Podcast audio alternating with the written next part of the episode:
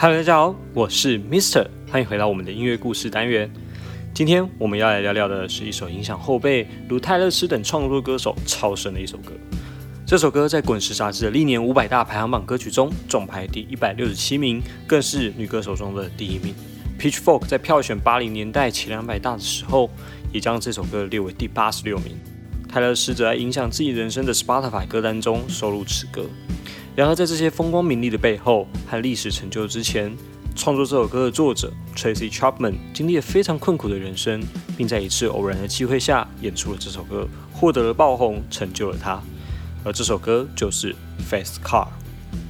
《Fast Car》这首歌的创作要从1986年说起，当时 Tracy 只是在一个街角翻唱赚生活费的大学生。而刚好有一天，被同学做音乐宣传的老爸相中，并说服他签下了合约，当了他一年的经纪人。因为太喜欢他的歌声，认为他值得更好的公司，因此把他介绍给了自1950年代就成立、属于华纳音乐集团旗下的知名唱片公司 Electra。Electra 在签下 Tracy 后，马上为他着手打造首张同名专辑，并在隔年发行。在那个只有唱片没有串流的时代，四月开卖时约卖出了几十万张，并没有获得极大的关注。但却因为他精湛的歌声、演出和经纪公司的帮忙，让他有了机会为曼德拉七十岁生日大会演出。事情就是这么的巧，当 Tracy 演出三首歌后，原本要轮到神秘嘉宾 Stevie Wonder，却因为技术性失误，让 Stevie 的演出音档全没了。他气得走人，着急的主办单位眼看演出就要开天窗了，现场几万人和上百位的电视观众都在等着下一场表演，他们只好看着 Tracy，然后问他说。你可以再多唱两首吗？Tracy 毫不犹豫地说：“当然没有问题啊。”而这时他上场演出的正是《Fast Car》，让他完全没有想到的是，在那个摇滚热的年代，他只用了一把吉他和简单的鼓组，就让所有的观众为他着迷。到了散场的时候，还纷纷的讨论着这首歌。也因为电视转播和现场的口耳相传，让 Tracy 的专辑销量扶摇直上。两个月后，专辑和单曲都双双登上了高士榜销售冠军，并在全球八国获得冠军单曲。截至目前为止呢，约卖出两千万张唱片，也让 Tracy 成为史上第一位超越一千万张唱片销量的女歌手。米者必须要跟大家说，我在第一次听到他这张专辑的时候，几乎是泪眼汪汪，完全无法自拔。当时我还不认识他，但马上就下定了两张专辑。我想能够一直这样流传下来作品，就是有这样的魅力吧。那为什么这首歌会红呢？崔实在少数的采访中，他说，很多人写信给我，跟我说我是不是偷看过他们的日记？为什么可以写下跟他们几乎一样的故事和人生？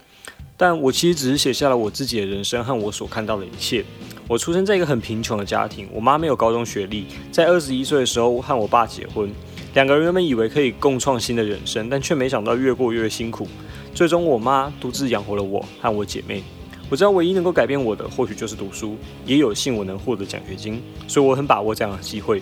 而《Face Car》这首歌呢，在美国社会中，它就是一个生活品质的象征啊，并不是真的要一台车，而我只是想要通往自由、通往人生的一张门票而已。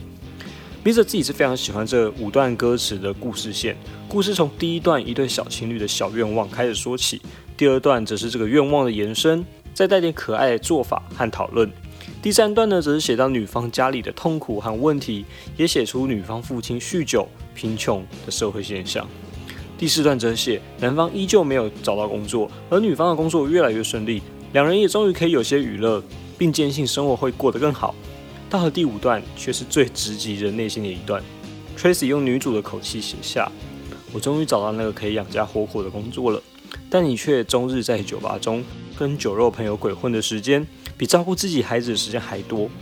我只是希望人生可以变得更好，以为我们在一起会让一切变得顺利。我没有任何计划。”我也不会到任何地方去，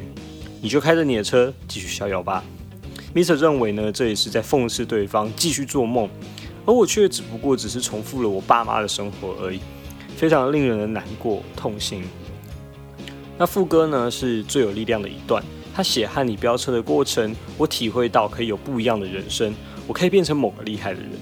那桥段跟尾段呢则说。所以这台车够快，能够让你飞上天了吗？我们必须在今晚做决定，离开这愚蠢的梦，或是继续这样，然后死在这里。不知道大家能不能体会这样的情绪和故事呢？Mr 自己是非常的感动，也非常的理解为什么当年会掀起这样的轰动，因为这首歌是如此的简单，如此的平凡，但却也显得如此的讽刺，如此的深刻，如此的痛苦。字字句句都狠狠的插在内心最痛的那一块上面，也提醒着所有劳动阶层的人们：你可以有梦，但要逐梦踏实，一步一步。